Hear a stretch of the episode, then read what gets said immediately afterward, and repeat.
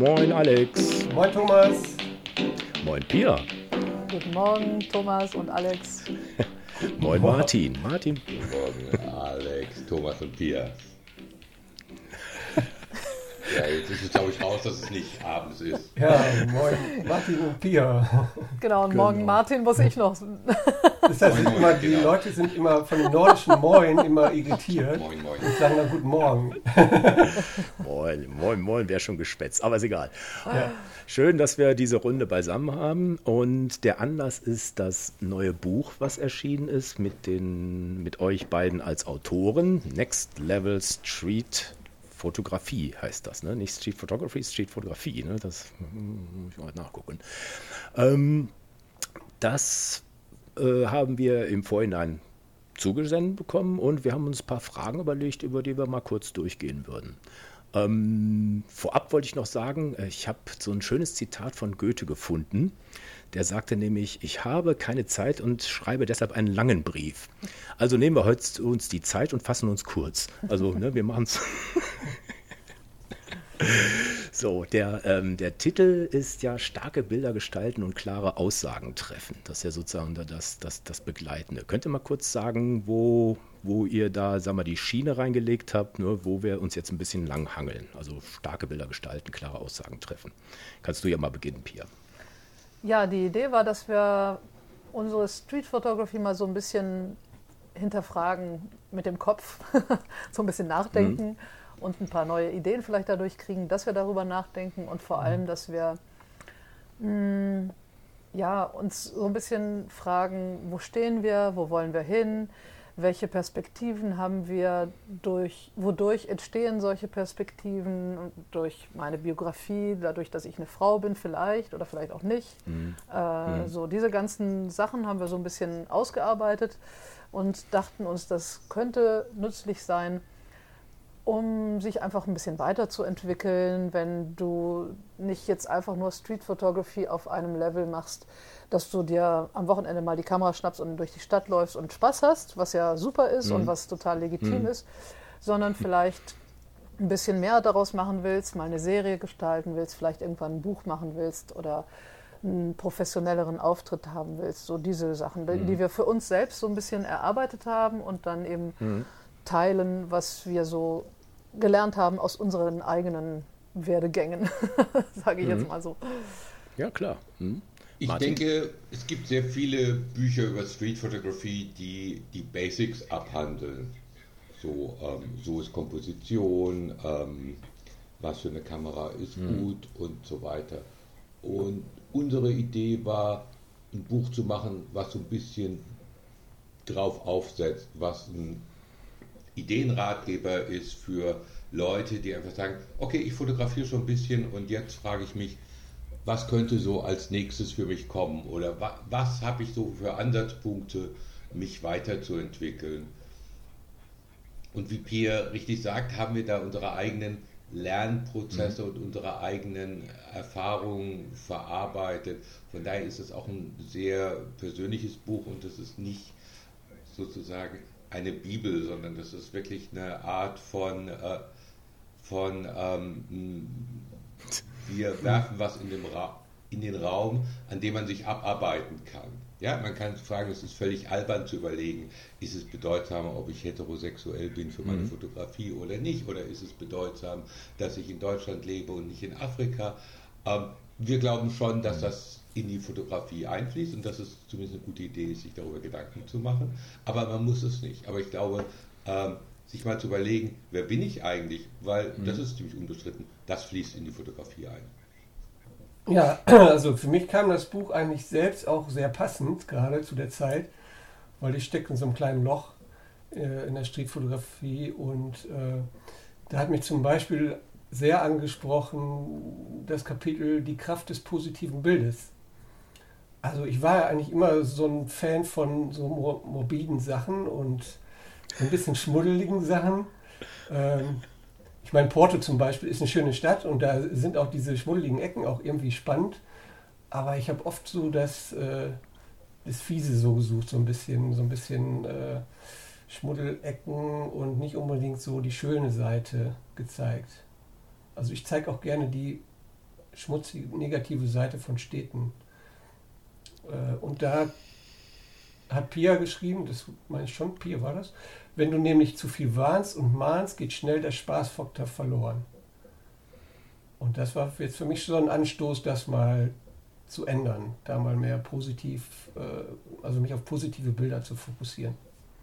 Ja, das habe ich geschrieben deswegen, weil es geht sehr leicht, dass man Sachen kritisiert und Negatives raussucht und dann vielleicht auch fotografisch festhält, weil es ist eben was anderes als die schönen Blümchen und die hübsche Häuserfassade und dadurch vielleicht dann gleich ein bisschen, wirkt es dann ein bisschen interessanter oder intellektueller, wenn ich eben was fotografiere, was nicht nur einfach hübsch und schön ist.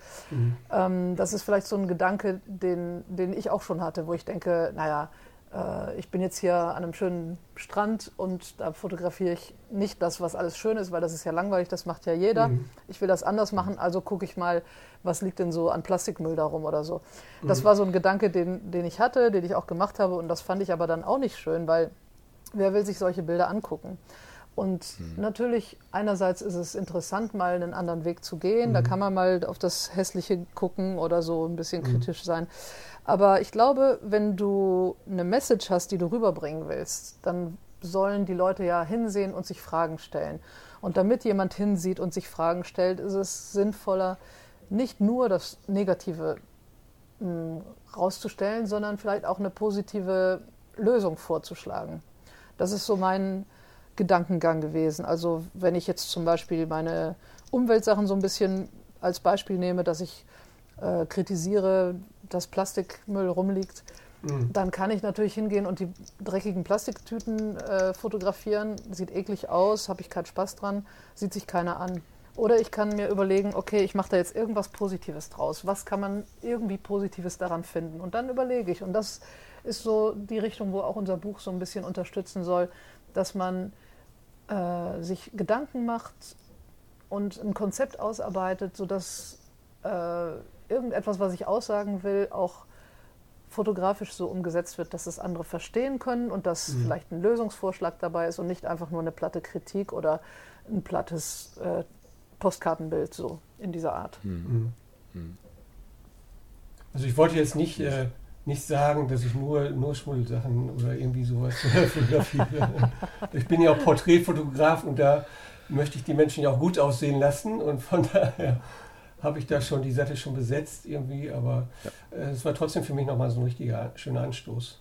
Hm, ich glaube, es ist halt schwer. Ne? Du musst so eine Art Mittelweg finden, weil es ist leicht, die Extreme mhm. zu fotografieren. So Postkarten mhm. schön ist leicht, relativ ja, und äh, richtig, äh, ja, einfach doof, hässlich runtergekommen ist auch eigentlich leicht. Aber so einen Mittelweg zu finden, wo du eben mhm. zeigst, es ist nicht alles Gold, was glänzt und trotzdem äh, ja so ein bisschen Kritik übst und trotzdem auch einen kleinen Ausweg mhm. zeigst und das eben fotografisch dann umzusetzen in eine Bildsprache, das finde ich eine ziemlich coole Ch Challenge und mhm. das haben wir mhm. eben so auch mit in das Buch gepackt. Mhm. Mhm. Wie sieht dein positives Bild aus, Martin? Ich würde gerne einen Schritt zurückgehen. Ich glaube, dass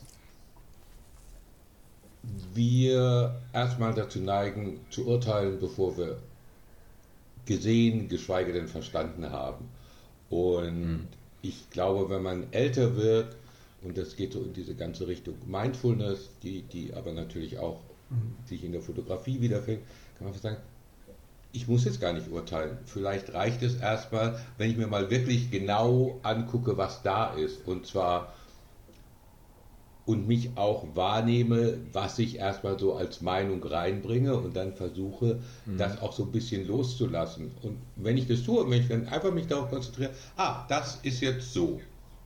Und äh, nicht, ah, das ist blöd, die Leute sind doof und hier ist es zu dunkel und äh, Licht ist scheiße und was nicht, äh, dann bin ich in der Lage, auch Dinge differenzierter zu sehen. Und dann ist die Frage auch gar nicht mehr so, bin ich so in so einem Negativ-Kritik-Trip oder ist alles Haya Popaya, ich sehe die Welt positiv, sondern kommt man zu genau dem, was, was Pia beschreibt, nämlich diesem, diesem ähm, abgewogenen Blick, in dem eben das Dunkle und das Helle gleichzeitig Bestand haben kann und das Dunkle und das Helle mhm. und das Schöne und das Hässliche gleichzeitig wahr sein können, im gleichen Moment, am gleichen Ort. Und das ist ja auch unser Leben so, nicht? Also es ist ja selten, dass alles, alle, alle Regler nach oben sind oder alle Regler nach unten. Meistens ist es irgendwie so, irgendwas läuft gut und irgendwas läuft halt nicht so gut und ganz viel läuft so in der Mitte. Ja. Du hast gerade Wahrheit erwähnt. Ne? Das kommt ja auch, ne? Wahrhaftigkeit, Wahrheit kommt ja auch ein paar Mal im Buch drin vor. Ähm, dass in der Streetfotografie äh, Menschen und Menschliches und die Wahrheit möglichst abgebildet werden soll. Ne? Man, ne, es gibt ja viele Formen der Streetfotografie und jetzt reden wir mal äh, kurz davon. Ich habe nur eine Frage an dich ganz konkret, Martin. Du sagst ja bei, bei Ethik, Würde und da gibt es Tabubereiche, äh, dass zum Beispiel keine Kinder oder Obdachlose oder sonst irgendwas abgebildet werden. Das finde ich so ein bisschen ambivalent. Das ist so, so eine Art Widerspruch.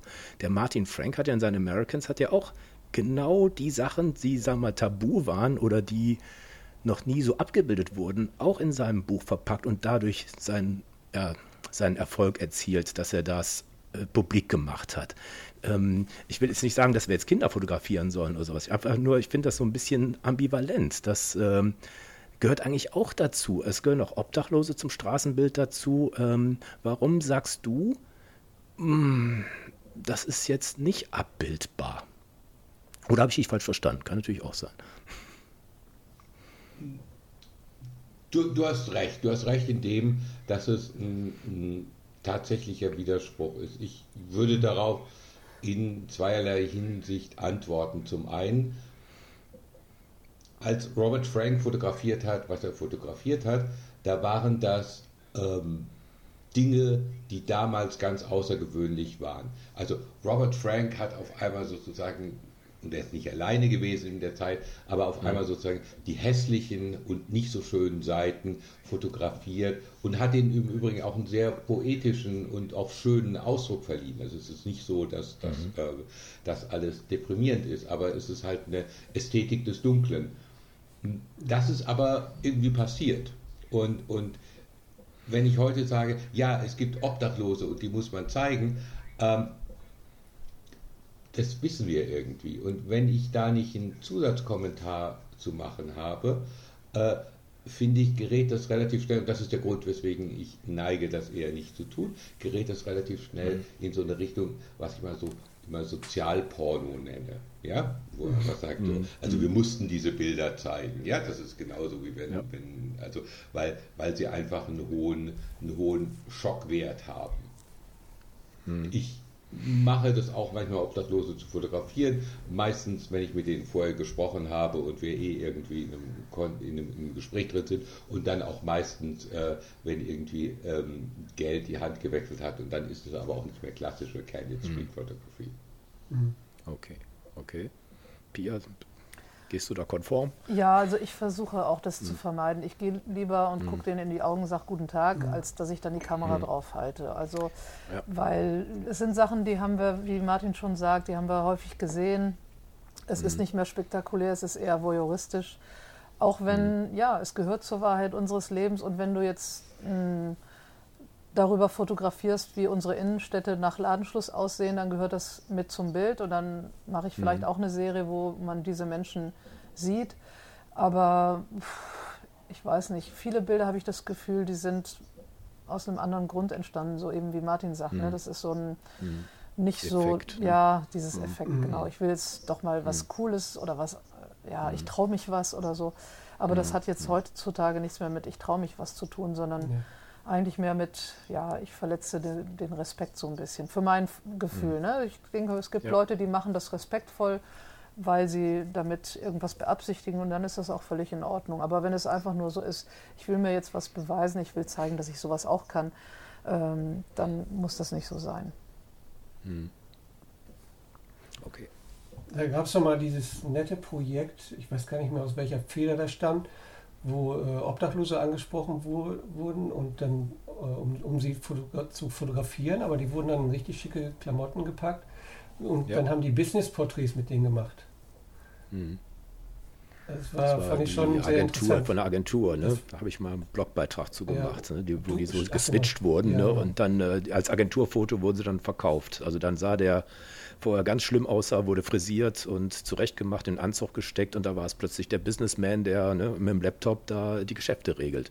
Ne? So können Bilder täuschen. Ja. Ne? Also der, Und die haben wirklich einen ganz anderen ja, Selbstwahrnehmung gekriegt und das fand ich phänomenal. Also die Idee fand ich super, ne, dass das Geld dann, was sie da äh, generiert haben, denen wieder zur Verfügung gestellt haben mhm. und es war auch in Zusammenarbeit mit der Obdachlosenzeitung, war das glaube ich auch. Ne? Also es war so, so, ein, so ein Projekt von einer Werbeagentur, auf den Namen komme ich jetzt gerade nicht, aber ich werde den äh, Artikel nochmal im Blog, äh, welche Nummer reinsetzen. Ja, das war ein tolles Projekt, aber es gibt ja auch das äh, Do Something for Nothing oder so, ich habe jetzt vergessen, mhm. wer das macht. Ähm, jedenfalls, der, der hat die Leute frisiert und ihnen eine tolle Frisur mhm. verpasst und sie dann fotografiert und daraus auch ja. dann äh, ja, Geld gespendet und so. Also das, das sowas finde ich mhm. dann ein tolles Projekt. Aber mhm. da beschäftigst du dich ja. mit den Menschen, da gehst, genau. gehst, du auf sie zu, da redest du mit denen und dann ist es ja auch keine mhm. klassische Street Photography mehr, ja. sondern das sind dann schon ganz andere Projekte dann.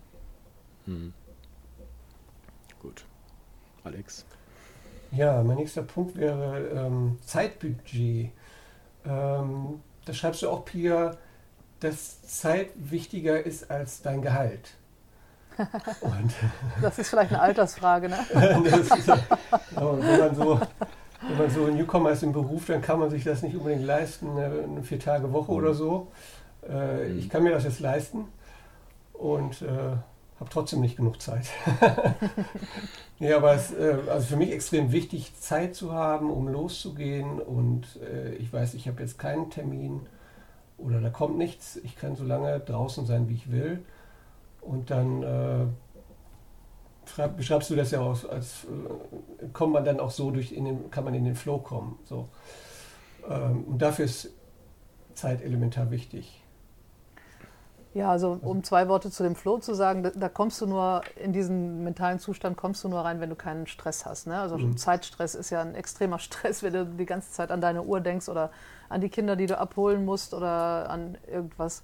Ja. Dann ist es sehr schwer, dass du so in diesen Tunnelblick kommst, wo, wo du nur noch irgendwie dein, deine Fotos siehst. Und ja, ich finde so für mein normales Leben, aber auch als Leben als Fotografin ist Zeit sehr wichtig, dass ich einfach diese Ruhe habe, die, wo ich meinen Spaß entwickeln kann und einfach so abtauche und wirklich einfach wie so ein Kind ohne Zeitempfinden fotografieren kann. Und mhm. entsprechend ist das äh, ja etwas, was man sich auch irgendwann wieder erarbeiten muss, weil wir sind so, also ich jedenfalls bin so ein bisschen drauf gedrillt worden, äh, Sachen schnell und effizient abzuhaken. Und in der kreativen Fotografie geht es eben nicht schnell und effizient, sondern da brauche ich meine Zeit, um, um meine Ideen zu entwickeln, um Sachen zu sehen, zu mhm. spüren mhm. und dann auch schöne Fotos daraus zu machen. Mhm.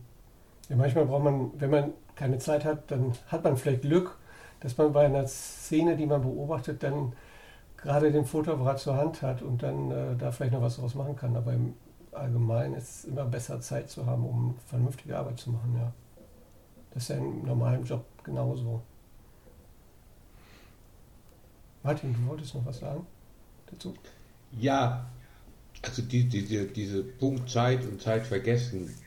Normalerweise bin ich relativ gut mit Zeit, aber wenn ich fotografiere, dann bin ich in so einem zeitlosen Zustand. Also zum mhm. Beispiel bin ich relativ häufig sehr rechtzeitig in Flughäfen und Bahnhöfen und eigentlich tolle Gelegenheit zu fotografieren.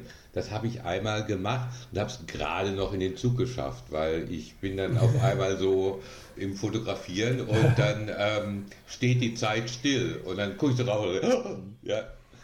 und ich habe gemerkt, also das kann ich nicht, ja. Also wenn ich, wenn ich, ist eigentlich schade, geht mir auch was, aber wenn ich anfange zu fotografieren, dann ist die Uhr irgendwie nicht mein Freund vergisst mhm. du die Zeit. Ja. ja.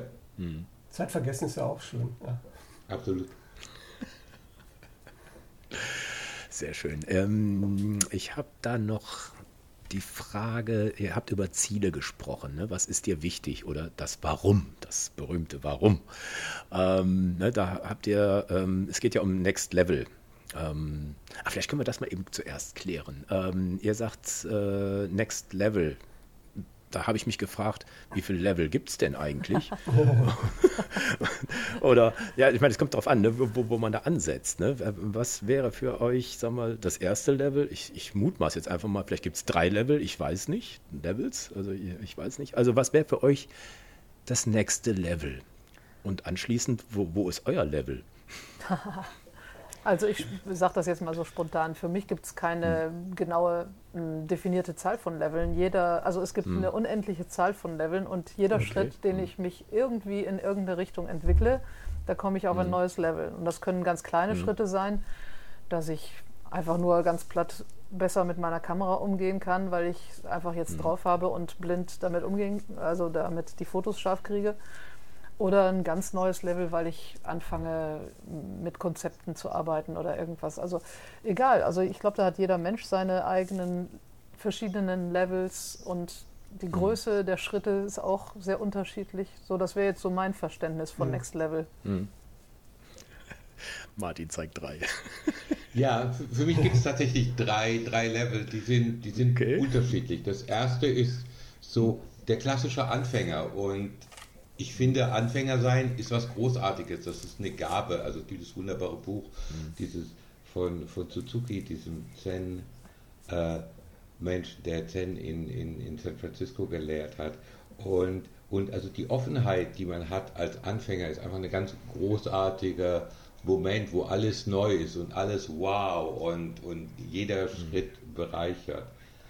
Dann kommt für mich, also, also nach dieser Anfängerphase und Beginners Mind, kommt halt sowas für mich wie die Padawan-Phase. Das ist, ähm, also da muss man jetzt Star Wars ein bisschen können. Padawan, so, das sind die jungen, das sind die jungen, das sind die jungen Jedi, die schon so ein bisschen mit der Macht rumspielen können, auch so ein bisschen mit dem Laserschwert klarkommen, aber am Ende nicht so richtig ihre, ihre Fähigkeiten beherrschen und gerne so ein bisschen übermütig werden.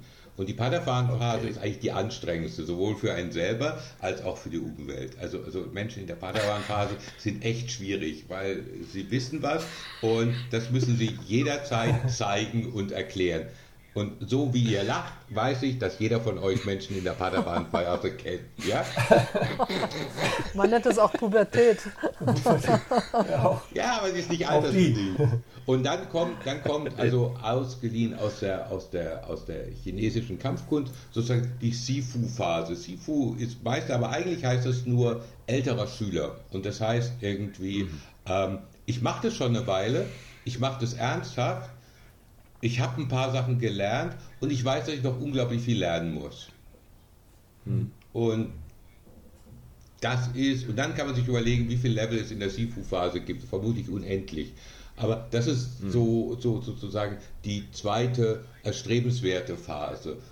Wenn man sagt, ja, hm. ich, ich habe schon so ein paar Sachen hingekriegt, aber im Wesentlichen möchte ich jetzt eigentlich gesehen werden als ein ernsthafter Schüler, als ein ernsthafter Student, jemand, der das wirklich mit, äh, mit Ethik macht und zudem auch gehört, das ist, machen im Sifu auch, dass man eben sozusagen Anfänger unterrichtet. Das ist so die ähm, mhm.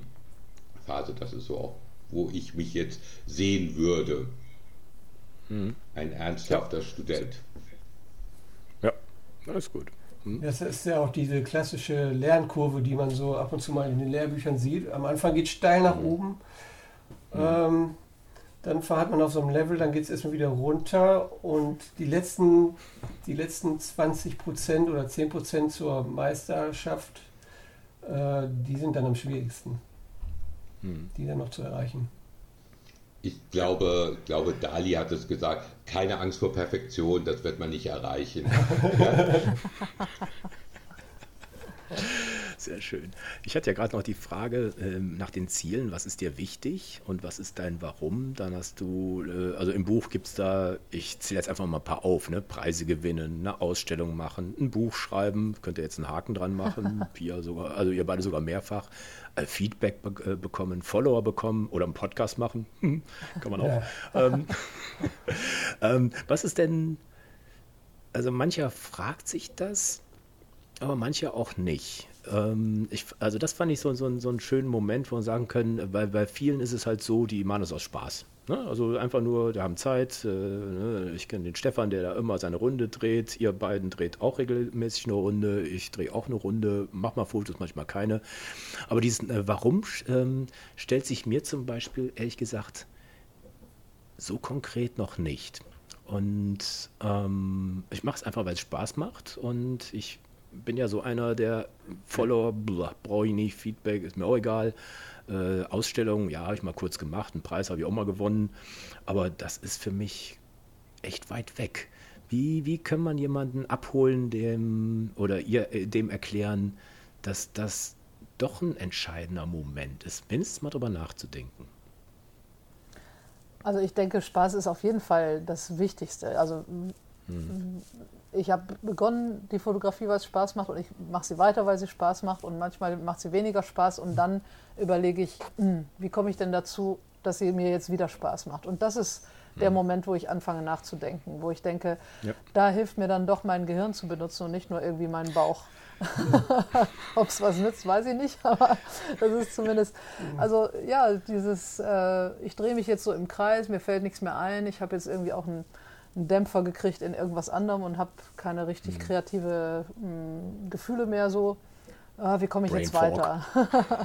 und das ist, das ist da, wo, wo, wo ich dann mhm. jedenfalls, also da ist auch jeder Mensch anders, aber mir hilft es dann, wenn ich so ein mhm. bisschen nachdenke und mir mal ein Buch nehme und was lese oder mir Bilder von anderen angucke und dann wieder mhm. vielleicht auf neue Ideen komme oder auch einfach motiviert werde durch ein tolles Bild zu sagen, ach guck mal, sowas mhm. könnte ich ja auch mal probieren. Und dann mhm. kommt eben doch der Kopf wieder mit rein. Und deswegen ist bei mir, funktioniert das dann, dass ich wieder Spaß finde, weil ich mhm. mich so ein bisschen weiterentwickelt habe und dann wieder mit meiner eigentlich normalen Lockerheit wieder loslegen kann. So.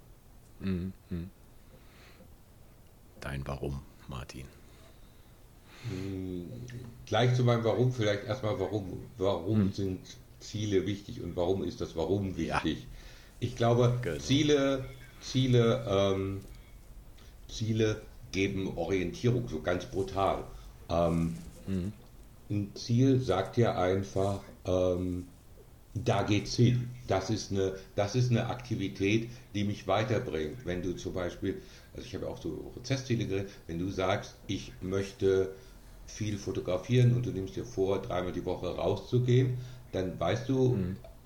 wenn du es dreimal gemacht hast, du hast dein Ziel erreicht, dann ist auch gut. Und dann geht halt die Frage sozusagen, die nächste Woche, wenn du halt nur einmal draußen war, dann kann es eben auch gerade regnen und das Wetter scheiße sein, du keine Lust hast. Aber wenn du dein Ziel ernst nimmst, dann gehst du eben raus. Mhm. Und dann ist halt eben, mhm. also wir sind ja alle so Spaß und happy und das finde ich auch schick. Aber ähm, also echter, echter Gewinn und echter Fortschritt findet halt im Widerstand statt. Ja? In dem Moment, wo man merkt, mhm. es macht jetzt gerade mal keinen Spaß oder ich habe den ganzen Tag hart gearbeitet an Bildern und wenn ich ehrlich bin, ist alles Dreck. Ja? Äh, das ist so ein Moment frustrierend, aber dann kommt ja auch der, der Moment, wo man sagt, okay, warum ist denn das jetzt so? Und, und was fehlt mir und, und wo möchte ich weiterhin? So, das ist, das ist allgemein, warum ich es für wichtig halte, Ziele zu haben und eine Idee zu haben von einem Warum, weil sonst, sonst gehe ich einfach nicht in eine gewisse in eine gewisse Leidensbereitschaft rein, in der meinen Augen, oder jenseits der Komfortzone, um es positiv zu formulieren, in der halt typischerweise Weiterentwicklung stattfindet. Mein Warum ist, ähm, naja, kurz gesagt, wir werden geboren, dann leben wir eine Zeit, dann sterben wir. Was dann kommt, wissen wir nicht. Wenn man sich überlegt, was wir im Leben zu treiben, dann gibt es diese Zeitpunkte von Höhepunkte. Das kann äh, berufliche Erfolge sein, Geburt von Kindern, äh, toller Sex, die Hochzeit, äh, vielleicht auch die Trennung und erneute Partnerschaft, was immer, was immer. Wenn ich, wenn ich, ich bin jetzt 60, ja, wenn ich die Höhepunkte meines Lebens zusammen komprimiere, dann ist es irgendwie eine Woche, wenn ich Glück habe, ja, so, ja, so, so, und der, und der, und der Rest ist, ja, also die wirklichen Höhepunkte, ja, ich habe halt nur, okay. habe halt nicht so oft geheiratet Nein, und so, ja, und so. Und, das ist ja der schönste Tag des Lebens, sagt man doch. Ja, aber, kann man schöne Tage rausmachen. Aber am Ende ist das, ist, das, ist, ist das nicht so richtig viel. Lass es zwei Wochen sein, ja. Und, und dazwischen findet aber so ein Alltag statt, mit, mit, wie wir halt immer am Anfang gesprochen haben, ein paar Sachen, die gut laufen, ein paar Sachen, die schlecht laufen. Und ähm, durch diesen Alltag rauschen wir so durch, das merken wir auch, wenn wir uns oft gar nicht erinnern, ah, wie die Zeit vergeht. Wie die Zeit vergeht, heißt ja nur, mhm. ähm, da ist gerade nichts passiert, wo ich so einen Merkpunkt gesetzt habe. Und, und für mich ist Street Photography eine der Formen, wie ich sozusagen die Zeit anhalte und wie ich sage, so, ich, ich, ich setze mich damit auseinander, was passiert. Und dann ist die Zeit auch nicht einfach zu verdrängen, sondern dann habe ich auch am Ende ein, ein, eine Masse an Bildern, die mir sagen, das ist passiert und das ist passiert und das ist passiert. Da müssen im Einzelfall gar nicht unbedingt großartige Meisterwerke rausgekommen sein, aber da ist so eine Sequenz und ein Flow, der sagt mir, das war etwas, was du in dem Moment als spannend wahrgenommen hast und eben nicht äh, äh, sozusagen auch nicht so eine Selbstzelebrieren, ja, also also nicht so hier bin ich am hier bin ich am Strand, hier bin ich äh, auf der Brooklyn Bridge Selfie, ja, so so dieser dieser dieser hm. 14-jährigen Instagram Feed, ja, was was ich okay hm. finde, was ich aber nicht spannend hm. finde. Hm. Da wären wir beim Stil, ne? Ja, genau. Ist denn, äh, großes Thema ist ja immer wieder und auch bei euch im Buch äh, das Thema, wie finde ich meinen Stil? Ist denn, ist denn das Thema, den eigenen Stil zu finden, auch ein Ziel? Oder passiert das einfach dadurch, dass man immer rausgeht und fotografiert und dann kann man ja sagen, der Stil, der wird dich schon finden. War auch mal Thema in einem Podcast, glaube ich, in einer Folge. Ja, ja. Also irgendwann ergibt sich doch daraus oder beantwortet sich das doch selber, welchen Stil ich habe. Wenn ich genug fotografiere, dann merke ich, die Bilder gefallen mir jetzt und die gefallen mir nicht und dann gehe ich weiter in diese Richtung, in die, äh, in, in die Richtung an, an, Bildern, die mir gefallen. Und dann kommt doch der Stil irgendwie zu mir, oder? Fang du mal an, Martin.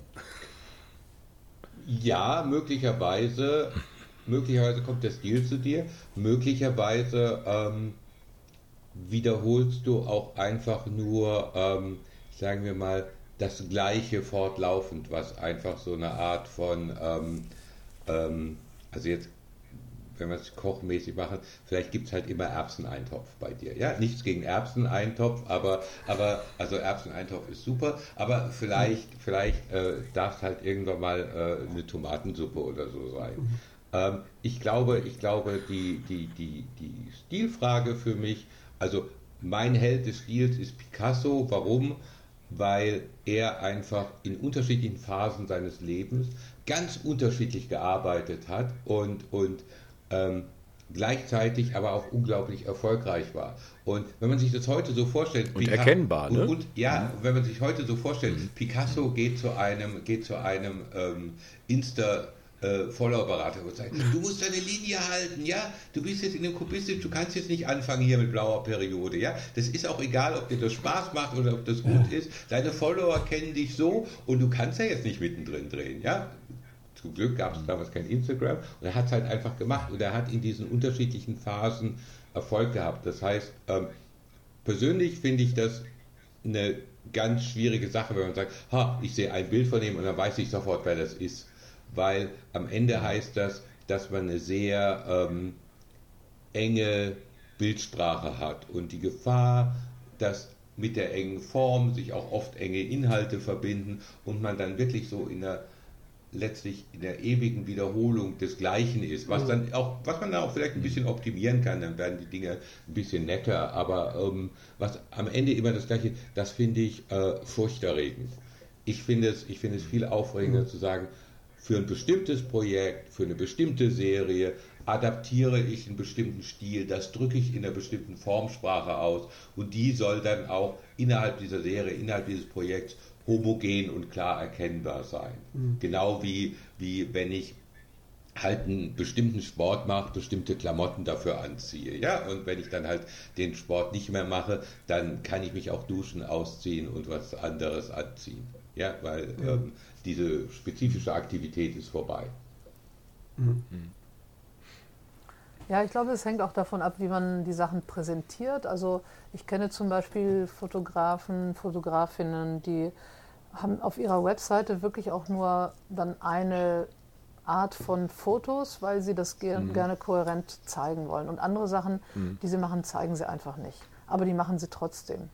Und mhm Das ist ja dann auch so eine Art von Stil. Dann fokussierst du halt deinen, deinen Auftritt zum Beispiel auf deiner Website oder so auf diese ja, Spezialität, die du hast, mhm. deine Erbsensuppe, mhm. wenn du so willst, und äh, die Linsensuppe und die Tomatensuppe, die machst du trotzdem, aber die zeigst mhm. du dann nicht so unbedingt. Mhm. Also ich gehe zum Beispiel ganz oft nach wie vor raus in die Natur und fotografiere irgendwas im Wald, weil mir das Spaß macht.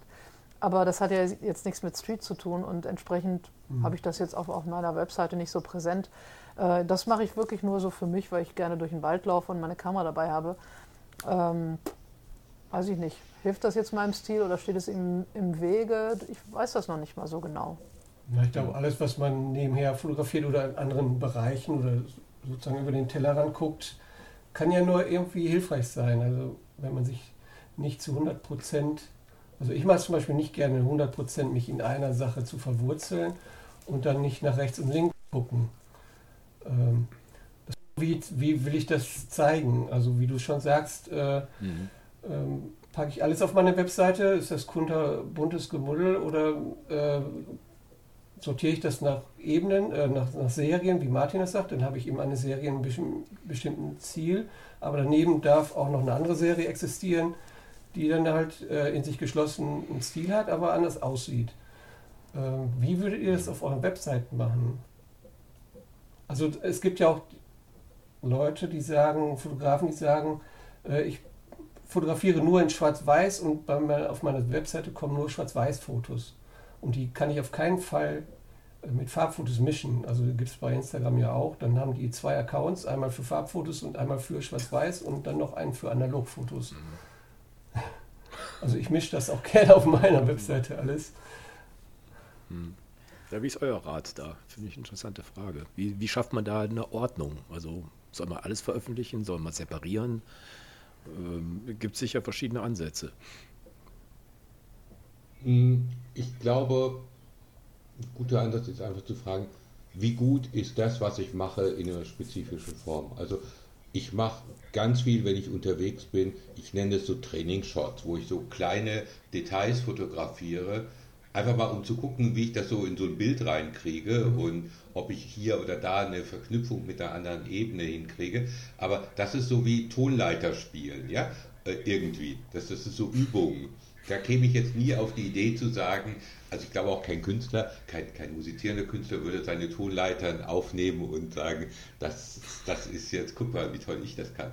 Äh, das heißt, für mich wäre die Frage, wie am Ende, wenn du super tolle Streetfotografie machst und dann halt völlig stümperhaft irgendwie Blümchen im Wald fotografierst oder, oder klein, was auch immer, ja, dann würde ich sagen, das eine, das eine ist halt, ähm, das eine ist halt dein Ding und das andere ist halt mehr so Hobby, Spielerei mhm. und dann muss es nicht auf die Webseite sein. Aber wenn du auf der einen Seite tolle Streetfotografie machst und auf der anderen Seite auch wirklich Landschaftsfotografie, die spannend ist oder äh, was auch immer, dann finde ich, dann finde ich, äh, darf das gerne auf einer Webseite sein.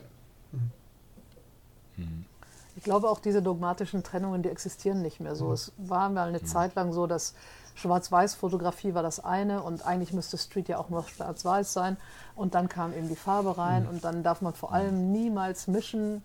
Also dieses äh, Mission Impossible, ich glaube, das existiert nicht mehr. Dazu sind wir einfach zu viele. Ja, ja also ich kenne inzwischen wirklich gestandene Künstler, die äh, auch in einer Ausstellung Farbe und Schwarz-Weiß mischen und das wird dann in Paris ausgestellt und als normal empfunden ja. inzwischen. Also das äh, muss kein Widerspruch sein, weil es hängt ja davon ab, was willst du zeigen, wie willst du es zeigen, was willst du damit aussagen oder geht es nur um reine Ästhetik und mhm. irgendwie eine Begründung für seine Entscheidungen mhm. kann man immer finden. Und diese mhm. dogmatischen Ja, Nein, Schwarz-Weiß-Kategorien, da sind wir, glaube ich, drüber hinweg, weil dazu ist die Street-Fotografie inzwischen auch alt genug und dazu sind wir auch einfach zu viele. Es sind ja inzwischen Millionen ja, von ja. Menschen, die irgendwelche Streetbilder mhm. machen. Und wer, mhm. wer sind äh, wir, um zu sagen, ja, das sollte so sein oder nicht so sein? Mhm. Ähm, wenn, ich habe mal so eine ganz ketzerische Frage. Äh, Pia ist meistens zu Hause an der Côte d'Azur, Martin meistens in Berlin. Mhm. Ähm, wie wären denn die Bilder, wenn ihr, was weiß ich, in der Lüneburger Heide oder im Harz leben würdet? Wären das dann andere Bilder? Vielleicht weniger bunt. also, Grün ich habe ja viele Jahre in Hamburg gewohnt. in Hamburg gibt es schon Momente, wo es weniger farbenprächtig ist als an der Côte d'Azur. Ja. mhm. Nee, werdet ihr, wäret ihr dann anders? Weil ne, Martin sagt ja, ne, das fließt alles mit ein. Ne? Also die, ne, die Sozialisierung ähm, bis hin zum, was weiß ich, wo er sagte, da muss ich ja echt schmunzeln in dem Buch. Das war so ein echter Schmunzler. Die Kamera bestimmt dein Bild oder sowas ähnliches. Aber wie war das, ne? Die Kamera, die Kamera. Ähm, der Besitz eines bestimmten Fotoapparats verändert die Beziehung zur Welt, fand ich. Da musste ich echt schmunzeln. Also, jetzt kommen wir. Wollen wir gar nicht drauf eingehen, war nur so, so, ein, so ein Sidekick. Also, wie, wie wären deine Bilder, Martin, wenn du nicht in Berlin dein Habitat hättest? Ich glaube, es gibt eine Sache, die unglaublich entscheidend ist für, für, für, für die Bildsprache. Und das ist tatsächlich Licht. Und du kannst, du kannst mhm. ähm, ich kann in Berlin, also mir fehlt das fröhliche Gemüt von Pia, aber ich kann auch, selbst, selbst wenn ich, selbst wenn ich, wenn ich ähnlich positiver Mensch wäre wie Pia, ich könnte in Berlin nicht wie Pia fotografieren, weil wir haben einfach nicht so viel Sonne, ja. Und, ähm, und das, das ist auch, das ist auch deutlich spürbar, wenn man, wenn man, wenn man anguckt, also sozusagen die mediterranen Fotografen und sei es jetzt, ob die irgendwo in Frankreich am Mittelmeer sitzen oder, oder in Israel, äh, die haben alle, also die, die lichtverwöhnten Fotografen haben eine eigene Bildsprache, die ich halt an, okay. an 20 Tagen im Jahr emulieren kann, ja, so im Hochsommer. Mhm. Ähm, das macht einen Unterschied. Ich habe das auch erlebt, als ein, als ein befreundeter Fotograf von Rom nach Oslo gezogen ist, ja der war erstmal sprachlos, ja. Und dann, weil, weil vorher war alles oh, in so diesen knalligen Pastellfarben, ja. Und dann, hm. ja, so. Und so, ich war jetzt in New York gewesen, mit Familie gar nicht fotografieren.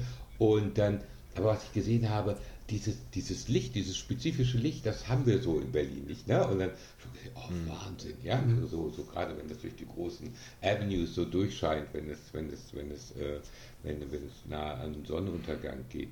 Ähm, das macht, glaube ich, das macht, glaube ich, einen deutlichen Unterschied. Dann natürlich solche Sachen wie, bin ich eher in einem ländlichen Raum oder bin ich halt in einem, in einem verdichteten urbanen Raum. Aber ich meine, ich habe, mhm. es gibt den, gibt den wunderbaren Fotografen Monty Mai, der sitzt ähm, wirklich in einem, in einem ganz, ganz kleinen Örtchen und der liefert großartige Bilder ab. Also es ist nicht zwangsläufig toller Ort, tolle Bilder. Mhm. Iserlohn ist auch der Nabel der Genau, Iserlohn, genau. ja, danke, genau. Weil manchmal denke ich, hey, du müsstest in Iserlohn sein. Da geht echt der Punk ab, wenn ich, wenn ich, wenn ich sehe, was Monty da abliefert. Ja. Das siehst du ja zum Beispiel auch bei Streetfotografen, die in Indien fotografieren. Ähm, zum Beispiel mhm. Vinet Vora. Ähm, die, aber, die haben so ein knalliges Licht und äh, dann kombinieren die das noch mit Schatten und in verschiedenen Ebenen. Also Wahnsinn. Mhm. Äh, da komme ich auch auf das große Thema Ebenen gleich zu sprechen, ähm, das ihr auch in eurem Buch behandelt. Äh, als Vorbild nennt ihr auch Alex Webb, wie geht man denn dieses Thema am besten an? Also klar, ich kann mir die ganzen Bilder angucken, ähm, aber gibt es da irgendwie so einen niedrigeren Einstiegslevel, wie man so auf drei, vier Ebenen das arrangieren kann, ohne dass sich dann noch Personen über, äh, also ohne dass sich Personen überschneiden? Das ist ja so die Herausforderung. Wie weit seid ihr da? Macht ihr das mm. überhaupt? Oder? Also Pia, bei dir weiß ich, dass du das auf jeden Fall hast du ja in deinem Portfolio drin. Ich probiere das manchmal. Ich finde das eigentlich so mit die schwer, schwerste Disziplin in der Street Photography, diese verschiedenen mhm. Ebenen hinzubekommen. Mhm. Und habe das eine Zeit lang äh, so ein bisschen geübt und habe mir versucht, ein Setting zu suchen, so einen Rahmen, das mal schon mal einen minimalistischen Hintergrund hat und ich dann einfach versucht habe, dass die Menschen in unterschiedlicher Nähe mir ins Bild laufen mhm. und ich im richtigen Moment abdrücke äh, das kann man sich so ein bisschen erarbeiten. Also wie gesagt, ich würde mit dem minimalistischen Rahmen anfangen und dann irgendwo hingehen, wo ganz viele Leute äh, möglichst in derselben Richtung vielleicht sogar laufen, also an irgendeiner äh, Bushaltestelle oder, oder Ausgang von einer Metro mhm. oder sowas. Und da kann man das so ein bisschen üben, dass man vielleicht ein halbes Gesicht ganz vorne hat und dann jemand äh, in der Mitte und dann dazwischen im Hintergrund und dann Mhm. rechts noch irgendwo das. Spiegelung. Äh, oder Spiegelung noch dazu. Ich glaube, das kann man sich erarbeiten. Aber ich habe das auch schon wieder so ein bisschen aufgegeben, weil es gibt so viele Leute, die das einfach unglaublich gut können inzwischen. Früher war das Alex Webb und dann niemand anders. Und inzwischen sehe ich Bilder aus, von Leuten aus Pakistan, Ja, ja. aus Afrika, aus weiß was ich woher, die das so unfassbar gut können. Und durch Instagram ist das alles jetzt auch sichtbar. Und ich freue mich so, dass das alles so demokratisch breit geworden ist. Und dann denke ich mir, nee, das, äh, vielleicht muss ich das nicht jetzt auch noch können, sondern ich versuche jetzt noch mal weiter bei meinen Farben zu bleiben. Aber da wollte ich auch noch kurz n- noch mal nachhaken, so diese, ja, ob ich foto anders fotografiere an der Côte d'Azur oder woanders. Also ich bin ja auch viel in Deutschland.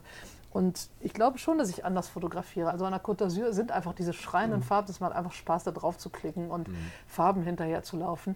Wenn ich irgendwo anders bin, also jetzt gerade im regnerischen äh, Köln, wo ich jetzt gerade bin, ähm, dann fotografiere ich ganz andere Themen. Dann suche ich mir mehr Themen als jetzt Farbe. Ne? Also Farbe ist ja was Einfaches. Ich laufe irgendwelchen Farben hinterher und habe schöne Spiele in meinen Bildern. Aber wenn ich wenig Farben habe oder wenig, was so aus den Bildern einfach rausschreit, dann versuche ich mehr in Inhalte zu gehen und in vielleicht Beziehungen zwischen Menschen, irgendwas. Also da fotografiere ich schon anders. Und ich denke, in ja, Iserlohn oder sowas, da fotografierst du eben mehr auf diese Art.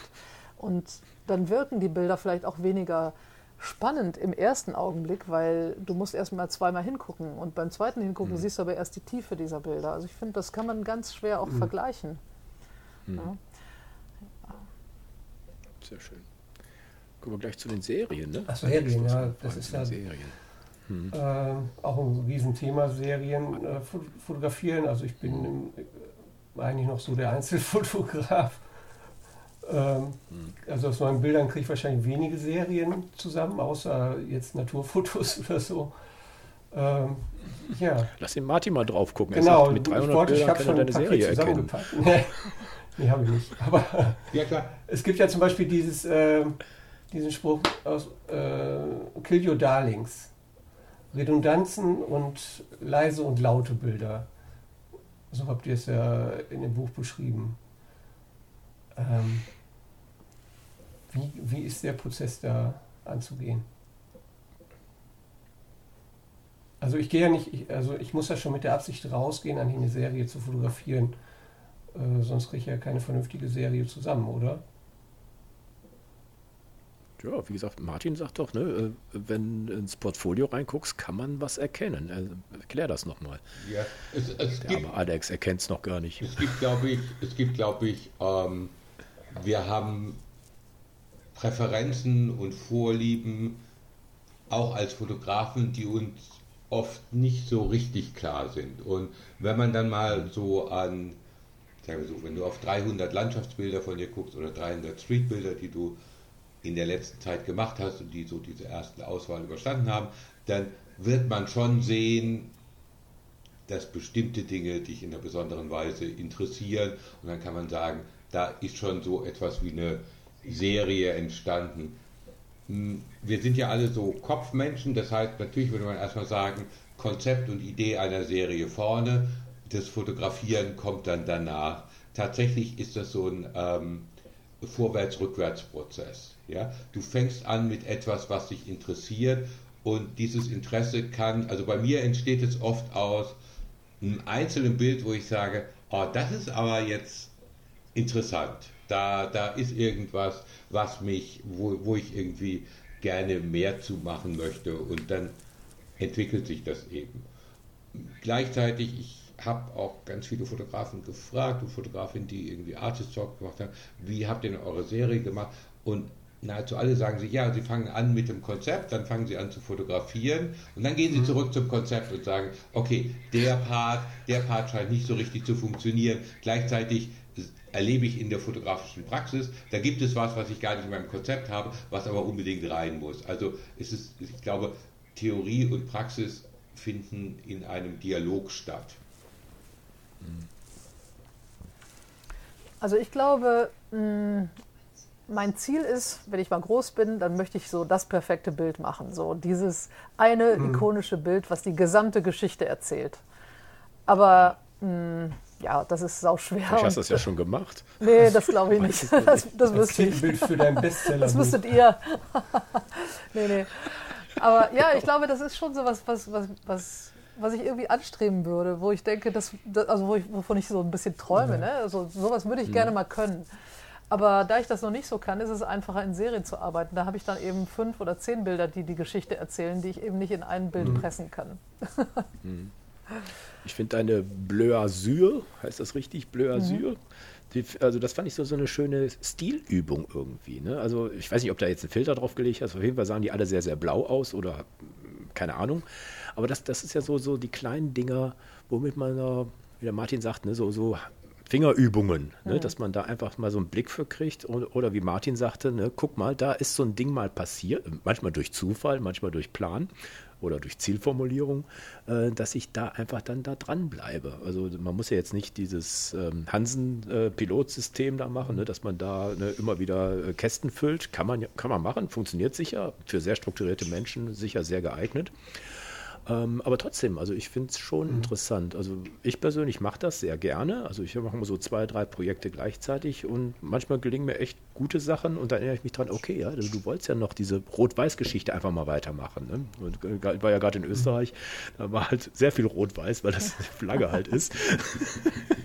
und die Zeitung da, die große. Also das fand ich irgendwie so, man kann das wirklich in allem reinpacken. Also das fand ich irgendwie, ähm, finde ich interessant. Also das, nicht, dass ich jetzt der Typ bin, der das dann veröffentlichen muss, aber einfach nur, dass ich ähm, Spaß dran habe, das Ding einfach ja, besser zu machen, ver zu vervollkommnen.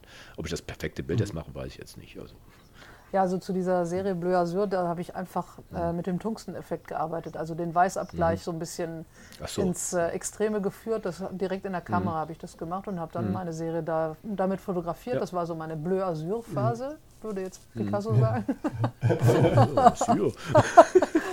Nein, das ist einfach, wie du sagst, ne, so, eine, so ein Rumspielen, mal was anderes ausprobieren, mhm. andere Farben und eben, oder eben die Farben wegfiltern, da wo sie so extrem sind. Hm. Und Schwarz-Weiß, ja, äh, ja ich, ist nicht so meins. Ich mag Farben und ich fand das irgendwie lustig, da mal mit diesem extremen Weißabgleich dann zu spielen. Und daraus ergibt sich dann eine Serie. Und dann eben auch die vertikale Form. Also diese ganze hm. Serie habe ich vertikal gemacht. Ja, und so ist das irgendwie entstanden. Und ich glaube, das sind schöne Sachen, auf die man aber auch nicht nur durch Zufall kommt. Auf diese Serie bin ich auch mhm. durch Nachdenken gekommen. Ne? Da habe ich gedacht, mhm. wie, was kann ich denn jetzt mal machen, dass ich mal wieder mhm. was anderes mache, dass ich Spaß habe, dass ich mhm. mal wieder eine kleine neue Herausforderung für mich selbst finde. Und da habe ich gedacht, komm, mhm. ich mache das jetzt mal mit diesem Weißabgleich. Das mhm. probiere ich jetzt einfach mal. Und dann bin ja. ich rausgegangen und habe total Spaß damit gehabt. Und das ist eben ja. diese, diese Kombination, mh, mm, ja, zuerst so ein bisschen nachdenken mhm. und dann mhm. raus und spielen. Ne? Ja, genau.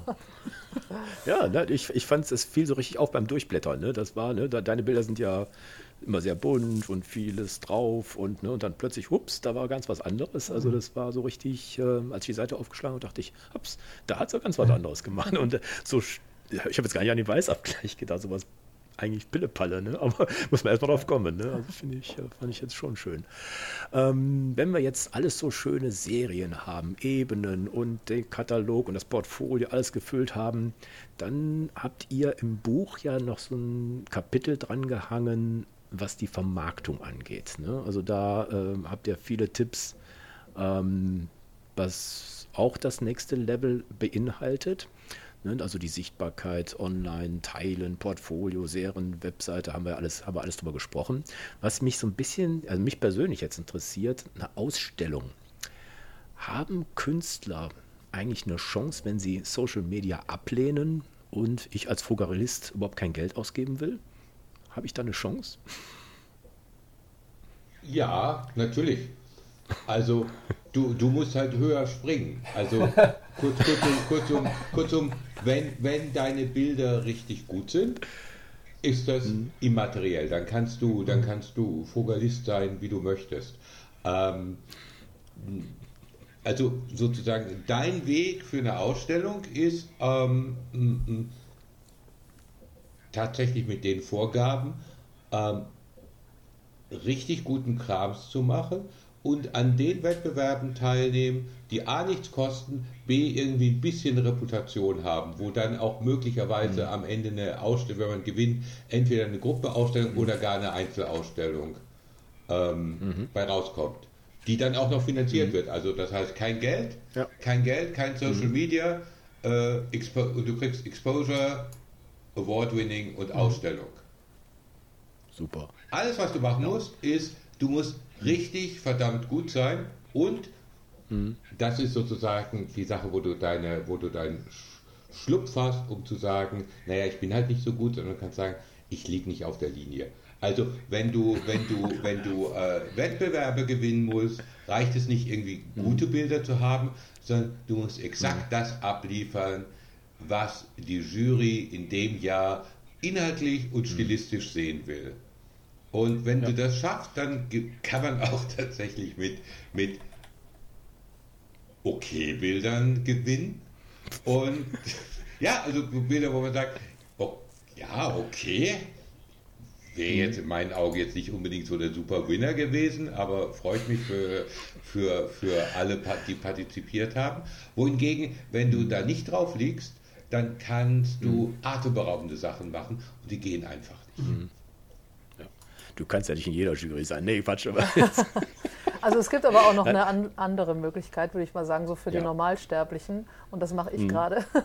Du kannst mhm. äh, statt jetzt an, an tollen äh, Comp äh, Competitions teilzunehmen und so, kannst du auch, was weiß ich, mit Projekten arbeiten wie eine Städtepartnerschaft oder Kollektive, okay. die irgendwas zusammenbauen und dann mhm. einfach, ja, vielleicht einen Antrag schreiben, es gibt Gelder, vielleicht nicht viele, oder irgendwas in der Stadt, wo die Leute interessiert sind an deinen Bildern, weil sie mit der Stadt zu mhm. tun haben oder mit sozialen Projekten. Und über die Schiene kann man eigentlich auch sehr schön seine Bilder zeigen und äh, in mhm. Wert setzen, weil sie eben irgendwas beitragen zu irgendeinem Diskurs, der gerade stattfindet in, in der Jugendarbeit oder in der Stadt über was auch, mhm. was auch immer. Ne? Also wir machen jetzt ja. gerade sowas mit unserer Städtepartnerschaft Nizza-Nürnberg, wo wir zwei Kollektive zusammenbringen und einfach jeder macht Bilder aus seiner Stadt und die werden dann in den beiden Städten ausgestellt und ich habe einen Antrag geschrieben über den deutsch-französischen Bürgerfonds mit ein bisschen Glück also alle mal Daumen drücken. Mit ein bisschen Glück kriegen wir da ein paar tausend Euro raus und darüber werden dann mhm. die Drucke finanziert und die Reisen mhm. und so. Also das ist jetzt gar nicht so, so schwer eigentlich. Mhm. Ich finde es viel schwerer, an, an einem, also einen Teil, also richtig gute Bilder zu machen und einen Teil, äh, mhm. eine Competition da zu gewinnen. Mhm. Und mhm. man kann das aber auch auf einem ganz kleinen Level in, im lokalen Verein und sagen, hier, ich mache, ich habe eine Serie gemacht zu dem und dem, interessiert euch das? Und vielleicht interessiert es die Leute ja. Und dann gibt es irgendwo Gelder und dann macht man eine mhm. kleine Ausstellung und das ist auch sehr schön mhm. und sehr zufriedenstellend. Ja. ja, ich hatte das Glück, ich hatte mal durch Zufall, ich habe ein, ein einziges Mal, also mein allererstes Mal in einem Wettbewerb teilgenommen, den Fotomarathon in Düsseldorf. Und es war über so ein Heinrich-Heine-Zitat, sollte man fünf Bilder machen. Und den habe ich tatsächlich gewonnen. Ich wusste gar nichts. Also das war mir wirklich äh, eine echte Überraschung. Dann hingen meine Bilder am Shadowplatz in Düsseldorf, gleich beim Apple Store, riesengroß war toll, aber war jetzt irgendwie nicht, was ich jetzt dauernd machen müsste. Also ich bin da irgendwie, also ich fand es dann toll, als es dann da war, hing eine ganze Woche da, war ein bisschen Berichterstattung und tralala. Aber ähm, irgendwie bin ich so nicht der Typ dafür. Äh, ihr habt ja beide schon Ausstellungen gemacht. Äh, könnt ihr mir irgendwie den richtigen Arschtritt geben, dass ich ähm, da vielleicht mal wieder ein bisschen mehr Spaß kriege an sowas? Das musst du wollen. Also wenn also, wofür ja. ist eine Ausstellung gut? Das tut erstmal dem mhm. Ego natürlich mhm. gut, deine Bilder groß äh, an der Wand zu sehen. Mhm. Das ist eigentlich für die meisten eine schöne Bauchpinsel. Ne? Ich meine, das sieht einfach mhm. schön aus, da ist man stolz. Ja. Und äh, es zieht viele Leute an, darüber kommt man mit Leuten ins Gespräch, die okay. Also das schätze ich zum Beispiel an Ausstellungen, dass man einfach mhm. ganz viele Leute trifft und über Fotos redet und dass das so ein Aufhänger ist, um, um über Fotografie zu sprechen.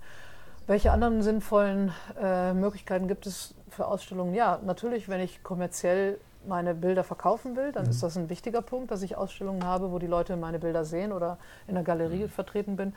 Also ich finde, ja, ich muss erst mal wissen, warum will ich ne? das? Oder? Warum will ich das? Mhm. Ne? Und wenn du sowas äh, mhm. hast, dass du einen Preis gewinnst und eine Ausstellung hast, dann, wenn du dann daran nicht anknüpfst, dann mhm. verpufft das auch wieder. Ne? Also dann ist das mhm. so genauso schnell, wie es da war, ist es wieder weg. Ich hatte ja auch das Glück, mhm. meine allererste Ausstellung habe ich auch so einen äh, Preis gewonnen, wo dann mein Bild überall in der Stadt hing, als, als also das war so der, der Posterpreis, dann war mein Foto halt mhm. auf dem Poster und hing echt überall an der Côte d'Azur. Das war super toll, total schön. Und daraus ja. ist für mich dann ganz viel entstanden, weil, weil ich daran angeknüpft habe. Ich habe dann äh, mir Mühe gegeben, auch meine Bilder anderen mhm. Leuten zu zeigen und dann wurde ich eingeladen und plötzlich waren sie ganz häufig irgendwo zu sehen, bis heute. Okay. Ja. Aber ja, ja man, kann, man muss das. Mh. Man kann ja mal klein anfangen. Also du musst ja nicht gleich deine irgendwie 50 Bilder in Großformatdruck äh, ausstellen, sondern du fängst irgendwie in DIN A3 an in einem Café oder so. Das ist relativ mhm. günstig und die nehmen das manchmal mit Kusshand. Mhm. Dann pappst du noch einen Preis dran und gut ist. Ja. Martin, wie ist bei dir? Ich glaube, was, was Pia gesagt hat, ist ganz wichtig. Wenn du nicht nur sagst, ich bin sozusagen der egomanische Lonely Rider Fotograf, sondern ich bin irgendwie auch sozialfähig und ich möchte mit meinen Bildern irgendwas machen, wovon auch andere profitieren, dann ist es schon so, dass wir in Deutschland eine Welt haben mit einer unglaublich breiten ähm, Kulturförderung, die man auch als, ähm, sagen wir mal, Graswurzelkünstler oder Künstlerin gut rankommt. Also wo man, wo man nicht, wo man nicht eine super tolle Vita haben muss, um gefördert zu werden und wo man eben ein Projekt machen kann, wo man dann auch einmal Mittel hat. Und das bin ich auch immer wieder verblüfft, wenn ich andere Menschen sehe, die, ähm, die sozusagen gar nicht so eine super beeindruckende künstlerische Vita haben, die aber einfach so echte Macher und Macherinnen sind und die einfach sagen, ja okay, hier mhm. schreibe ich mal fünf Anträge und dann quatsche ich die also. zehnmal tot, bis ich dann, bevor die nochmal ans Telefon gehen, genehmigen die halt einen Antrag und so, ne? Und dann kriege ich halt was. Also das ist tatsächlich, ähm, glaube ich, in der Szene unterbelichtet, wie viel man erreichen kann mit Kulturförderung. Mhm. Mhm. Okay, gut. Wir haben zum Beispiel in Oldenburg äh, eine ziemlich große Fußgängerzone. Thomas, du kennst sie ja. Ähm, und da gibt es mhm. ja einige Läden, die jetzt äh, nach Corona leer stehen. Und die Stadt äh, vermietet jetzt diese Läden für ziemlich wenig Geld unter dem Projektnamen Raum auf Zeit. Und da finden ziemlich mhm. viele. Kunstausstellungen statt, die man. Wie Galerien dann. Ne? Künstlervereinigungen oder so, das machen, mieten die meistens ja. nicht Einzelpersonen, sondern Gruppen, die dann da ausstellen. Also das sowas funktioniert sehr gut. Mhm kommen wir langsam zum Ende. Ich habe noch eine Frage. Ähm, wie sieht denn die Zukunft der Streetfotografie aus? Also ja, wenn man jetzt, äh, ihr habt ja auch TikTok und sowas erwähnt, ne? also sagen wir diese, dieses Bewegtbildgeschichten. Wie würde denn Street-Videografie oder auf TikTok oder Instagram aussehen? Wäre das ein Ding? Also wenn man statt Bilder Bewegtbild? Wäre das was für euch oder ist das irgendwie sind wir zu alt dafür? also zu alt sicher nicht.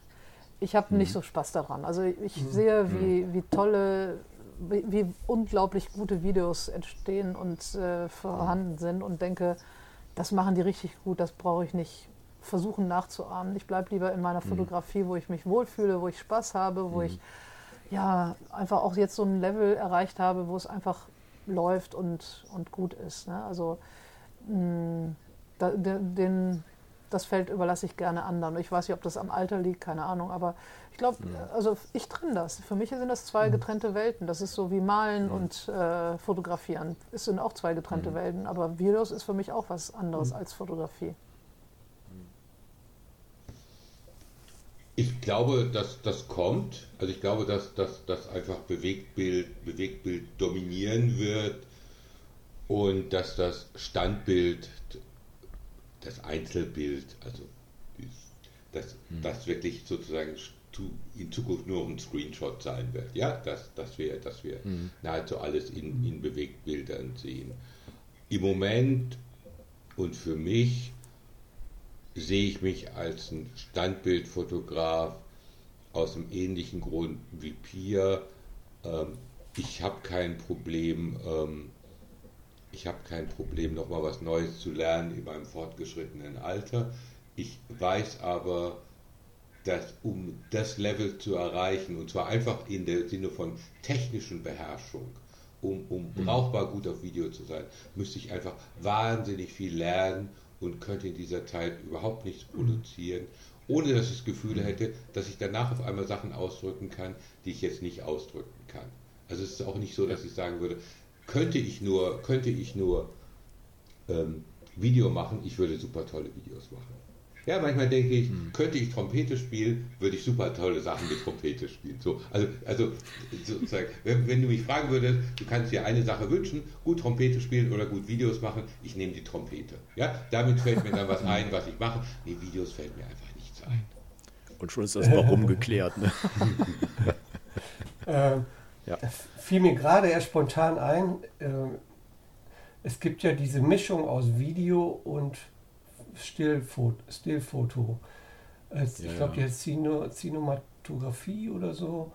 In die Richtung genau, hatte ja, sogar ja. Thomas Lloyd hat mal so zwei, drei Bilder in seinem Portfolio. Die fiel mir gerade ein. Also hm. man stellt sich vor, dieses hm. typische Bild an einem, an einem Bahnsteig, wo ein Typ vor dem Zug steht und der Zug, Zug ist äh, blurry, also total verwischt, weil er irgendwie eine hm. Zettelbelichtungszeit genommen hat.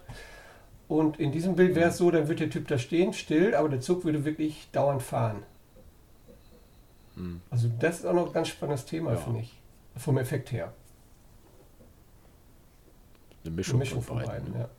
Habt ihr, habt ihr das mal ausprobiert? Da gibt es spezielle Apps für, aber ich fand das auch, das war so ein Effekt irgendwie. Ne? Ja. Das, also bei mir hat es sich unheimlich schnell tot gesehen. Also dann, das waren immer die gleichen Bilder, da hat sich ein Rad gedreht ja, oder da ist ein Fahrrad durchgefahren oder also die, die Ausdrucksmöglichkeiten fand ich extrem begrenzend. Also jetzt ich persönlich. Deshalb habe ich das jetzt auch in letzter Zeit nicht mehr gesehen. Ja, das war wahrscheinlich so ein Hype. Äh, immer wenn eine neue App kommt, dann passiert wieder irgendwas. Hm? Ich glaube, das war so ein bisschen wie Quadrophonie, wovon eine Zeit lang alle geredet haben und das ist die Zukunft. Also die Älteren erinnern sich, muss man jetzt an dem Moment sagen. Ja, ja.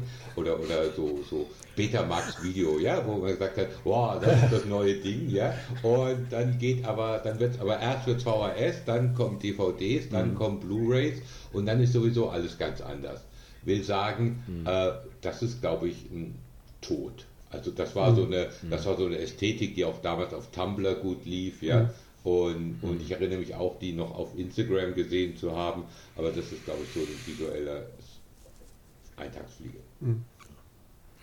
Ich glaube, wir werden uns jetzt wahrscheinlich erstmal damit rumschlagen, mit allem, was die künstliche Intelligenz ja. hervorbringt, ne? als Alternative ja. oder als äh, Zusatz zur Fotografie. Ich weiß noch nicht, ob es ein Zusatz oder eine Alternative ist, aber ich denke, das wird nochmal eine ganz andere Nummer werden. Und dann steht vielleicht die digitale Fotografie irgendwann genau der KI so entgegen wie digital und analog oder so. Also ich glaube, mhm. da kommen nochmal ganz neue Sachen. Und wie Martin sagt, vielleicht ist irgendwann überhaupt nicht mehr die Frage, ob äh, Blu-ray oder DVD oder so, sondern es gibt was mhm. ganz anderes, nochmal no, ganz neue Formate, ja. von denen wir heute noch gar nichts mhm. wissen.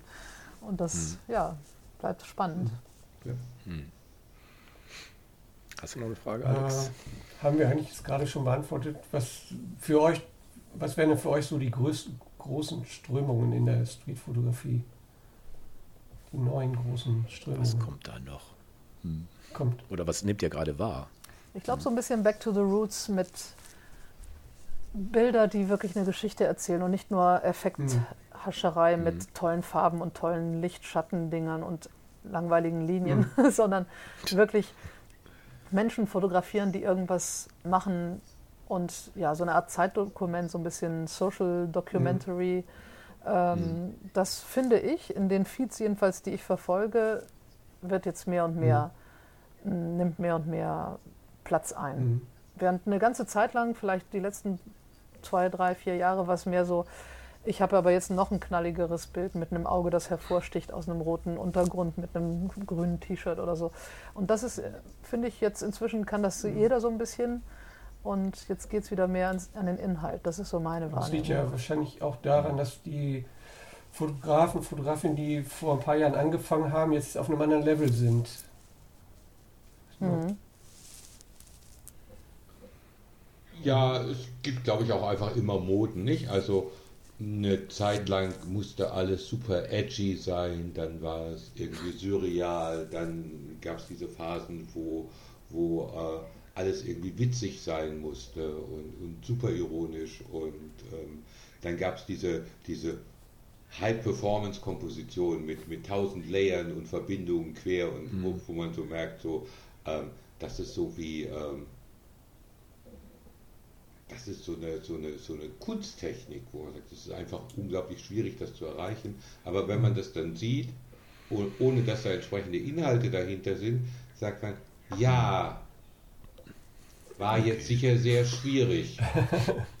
Toller Effekt. Aber, aber, aber es langweilt mich trotzdem, ja. Und dann kann man sagen, ähm, Sternchen für, für, für die, die, die Perfektion in der Technik. Mhm. Aber wie Pia sagt, wenn die Inhalte nicht da sind, ist es am Ende langweilig. Mhm. Und das, was, was, mhm. was, was, was, was uns bewegt bei Bildern, ist halt nicht die siebte Ebene oder die Kreuzverbindung oder das surreal, edgy, ironische, mhm. sondern dass wir einfach sagen, Wumms, das Bild macht was mit mir emotional. Da sehe ich was drin, was, da sehe ich eine Form von Menschsein, die mit meinem Menschsein irgendwas zu tun hat, wo ich irgendwie eine Form von mhm. Beziehung oder Geschichte herstellen mhm. kann. Und das sind eben am Ende Inhalte und die müssen nicht komplex komponiert werden. Mhm. Sehr schön. Ich habe noch eine Frage. Ihr redet auch im Buch über das Aussortieren, das Eliminieren, das Eindampfen, das Destillieren des Portfolios. Ne? Sozusagen die Essenz schaffen auf einer Serie, sagen wir, das eine Bild oder Pia will sogar das ikonische Bild finden. Jetzt frage ich mich gerade, wieso habt ihr in dem Buch das Holocaust-Motiv mit den alten Männern als Cover gewählt? Gab es da Alternativen? Gefühlte 300. ich weiß. Ich frage mich, das, das, muss ja das Destillat sein. Ne? Also das, äh, warum ist es das Bild für das Buch geworden? Das ist eine. Jetzt sagt nicht, der Verlag hat so entschieden. naja, äh, also ich glaube, Pierre und ich sind uns einig, dass wenn wir beide alleine zusammengesessen hätten, am Ende vermutlich nicht dieses Bild dort gewesen wäre. Kann man schon so offen sagen, mhm. nicht? Also so, so, so, ein, Buch, so ein Buch, also Pia kann da noch viel, viel mehr sagen, aber Pia hat mir immer gesagt, der Verlag weiß es am besten und am Ende ist es so, also die, also ja, ich habe jetzt irgendwie nicht so viele Bücher gemacht, Pia hat ein paar mehr Bücher, aber am Ende auch nicht so viele Bücher gemacht und du bist halt mit sehr routinierten Lektoren und sonstigen mhm. Leuten am Werk und dann irgendwann macht es auch einfach mhm. Sinn zu sagen, ähm, ich glaube dir mal an dem Punkt. Ja, und, und ich folge, ich folge deinem, ich folge deinem, äh, deine, deinem, deinem Vorschlag, auch wenn ich jetzt das selber, ähm, das jetzt nicht meine erste Wahl wäre. Hm. Pia, leg los. Ja, es ist tatsächlich der Verlag, der sich dafür entschieden hat. Aber das ist nicht das erste hm. Mal, dass mir das passiert ist. Ich hätte auch hm. bei anderen Büchern äh, niemals dieses Bild gewählt. Mhm. Weil ich das hätte ich echt nicht gedacht, dass das Leute anspricht mhm. und es funktioniert. Aber mhm. das muss aber auch vom Layout vor allem funktionieren. Also das ist wirklich der, äh, wo der Titel steht und wo der Verlagname steht und so weiter. Das spielt halt eigentlich ja. ja. mit so die wichtigste Rolle. Und dann haben die natürlich unsere ganzen Bilder zur Verfügung gehabt und haben dann letztendlich irgendwas ausgewählt. Das war aber ein schwieriger Prozess. Also wir haben da sehr viel hin und her überlegt über den mhm. Titel und auch über das Titelbild. Ja. Genau, wir, wir haben dem wissen. Ne? Lektor, dem, dem lieben Rudolf, gar nicht einfach gemacht. Wir, waren, wir, waren, wir, hatten, wir hatten viele Ideen. Ja, aber das, ich habe ja auch im Verlag gearbeitet, ich kenne das. Das ist ähm, die große Kunst, die Autoren bei Laune zu halten und äh, termingerecht alles abliefern und äh, dann trotzdem das Kommerzielle nicht zu vergessen. Ne? Man mhm. darf sich nicht in Schönheit verlieren, sondern das muss auch irgendwann mal fertig sein. Absolut, und, äh, absolut. Ja das, war auch, das war auch für uns so ein also für mich auch so ein, so ein spannender Prozess, weil am Ende, am Ende ist es dann halt auch einfach, die Zeit ist knapp, ja, mhm. und dann kommt der Moment mhm. der brutal harten und schnellen Schnitte, wo, wo ich einen Monat vorher noch gesagt habe, nein, das braucht viel mehr Zeit. aber dann, ist, dann war halt nur die Frage, wollen wir, wollen wir vor Weihnachten auf dem Markt sein? Ja, nein, und wir waren uns ja, beide bitte. klar, wollen wir. Und mhm. dann ist es halt so, dann springt man eben. Ähm, Im E-Book ist übrigens kein Coverbild drauf, also nur ganz nebenbei. Das fand, fand, ich interessant. Vielleicht habe ich auch eine andere Version gekriegt, aber da war kein Coverbild. Ähm, schön, dass ihr bei uns wart. Ich fand es sehr ähm, unterhaltsam, muss ich ganz ehrlich sagen. Auch äh, viele interessante Sachen habt ihr noch erzählt. Ähm, ich werde mir nochmal genauer mein Portfolio angucken, um da diese roten Fäden nochmal genauer zu entdecken. Also das fand ich wirklich, äh, habt ihr gut gemacht. Also, ähm, ne, und äh, auch im Dialog jetzt hier, ne, hat mir echt gut gefallen. Und Ähm, habt ihr noch ein Anliegen? Wollt ihr noch irgendwas loswerden? Habt ihr noch eine Ausstellung? Habt ihr noch was zu vermarkten? Oder geht der Flieger? Weder noch. Ich finde es einfach schön, dass ihr euch für unser Buch interessiert und dass wir darüber mhm. reden können, weil das macht uns einfach Spaß. Also Martin und ich haben beide mhm. viel Spaß gehabt, äh, mhm. zu skypen, dabei zu philosophieren, mhm. unsere Gedanken zu ordnen und dann zu schreiben und dann alles wieder über den Haufen zu schmeißen. Oder vielmehr, Martin hat meine Sachen über den Haufen geschmissen und ich war dankbar dafür. Und das war ein schöner mhm. Prozess und ich finde das schön, weiterhin äh, über diese Themen zu reden, einfach weil sie mich beschäftigen. Nicht, weil wir jetzt das Buch gemacht haben, sondern weil es Themen sind, mhm. die mich in meiner Fotografie beschäftigen. Und deswegen freue ich mich, dass wir das jetzt hier, wir vier zusammen gemacht haben. Und das waren tolle Fragen, die ihr gestellt habt. Und da bin ich einfach, ja, danke dafür. Gerne. Genau. Martin, das letzte Wort. Pia, Pia hat alles gesagt, ja. Danke, danke dass wir hier sein dürfen. Also auf jeden Fall. Sehr schön. Buch. Sehr ja. schön. Vielen Dank. Ähm, dann haben wir beim, beim nächsten Mal, ich kündige das nur kurz an, haben wir das Thema Nachhaltigkeit im Alltag. Ganz was anderes. Wir können nicht nur über Fotografie reden. Mit einer Aktivistin von Extinction, Extinction Rebellion, ER. Äh, bin ich mal gespannt, was die uns zu erzählen hat, weil äh, da gehen wir nämlich auf Weihnachten zu mit der Folge und dann sind wir genau am richtigen, am Gabentisch, wenn sich die alles biegt, äh, dann über Nachhaltigkeit zu reden. Freut euch da drauf. Und nochmal vielen Dank fürs Dabeisein. Und ähm, ja, ich freue mich aufs nächste Mal. Also alles Gute, alles Liebe nach Berlin und alles Gute für Pia und Alex natürlich auch. Ja. Und bis zum nächsten Mal. Tschüss. tschüss, tschüss. Hat mich sehr gefreut. Tschüss. Hm. Ja. Haben wir ja, ich habe ich, ich hab ja noch die, äh, ich, ich, möchte keine Gender-Fragen-Diskussion hier lostreten. Ach so, verdammt. Aber ist mir im Buch, aufge oh, ist mir im Buch aufgefallen. Äh, Pia schreibt meistens direkt im äh, generischen Femininum. Also du lässt das generische Maskulinum ganz raus und drehst es einfach um. Und bei Martin ist es so, der äh, zum Beispiel Pia, man erkennt die fortgeschrittene Fotografin. Du schreibst ja nicht Fotograf und Fotografin oder Sternchen Fotografin. Äh, meist gibt es eine Kuratorin, die eine Auswahl trifft. Und bei Martin ist es so, Galeristen und Kuratorinnen zum Beispiel oder der Kurator ist eine wichtige Figur, in Klammern ein Kurator oder eine Kuratorin konstruieren die Ausstellung. Habt ihr euch da irgendwie so ver verständigt, dass ihr das so macht und ganz auf die Sternchen verzichtet? Oder ist durch? hat der Verlag das so gewollt? Ist das durchgeflutscht? Also wir sind da so ein bisschen rumgeeiert, weil wir haben erstmal äh, also wir kommen halt einfach aus einer anderen Schule mhm. aufgrund unseres Alters. und ich, muss das auch erst lernen mit dem Gendern. Und das fällt mir nicht immer leicht. Und der Verlag hat mir vorgeschlagen, schon bei einem anderen Buch, ich soll einfach abwechselnd machen, mal so. so. mal so. so. Und das habe ich auch gemacht. Okay. Ich habe abwechselnd geschrieben und habe da auch echt darauf geachtet, dass es halb und halb ist. Das Problem ist nur, dass ähm, Martin auf meine Anforderung hin meine Texte zusammengestrichen hat, weil ich viel zu viel gelabert habe. Und dann ist das nicht mehr so ganz im Gleichgewicht, aber das ist dann nicht beabsichtigt. Habt ihr hinter durchgezählt? Das heißt, ich habe dann nicht mehr durchgezählt, hätte ja. ich natürlich machen sollen. Also Martin ist sehr gut da drin, Sachen zu kondensieren. Und ja. da bin ich dir ewig dankbar, okay. Martin, weil du die Sachen super auf den Punkt bringst.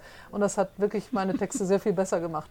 Aber dadurch ist dann so der manche männliche äh, Teil vielleicht also über die Wupper gegangen, was aber nicht beabsichtigt war. Also eigentlich ist meine Absicht, dass es äh, die Kuratorin und der Fotograf ja. heißt oder so oder andersrum. war, war jetzt auch nicht als negative Kritik äh, gemeint oder so. Also ich fand es ja irgendwie auch ganz äh, kreativ. Also uns war, was uns wichtig war, war inklusive Sprache. Also so. Äh, ich glaube, für uns beide wäre es am einfachsten gewesen, wenn wir direkt gegendert hätten, so, weil dann ist es irgendwie klar. Mhm. Da muss man nicht irgend, also es ist auch, auch einfach vom Schreiben am einfachsten. Mhm. Da mhm. war jetzt der Verlag aber nicht so Fan von. So, dass wir am mhm. Ende, der Verlag hat gesagt, naja, ihr könnt ja inklusiv schreiben, ohne dass das so ähm, äh, mit Sternchen ist.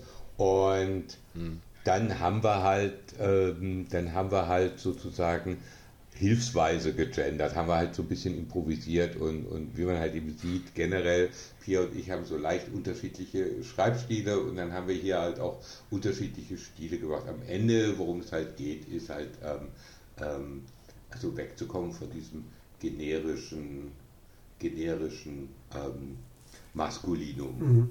und einfach zu sagen, mhm. wir, wir sprechen alle an. Ja. Also mir ist es so richtig nicht aufgefallen, muss ich sagen. Aber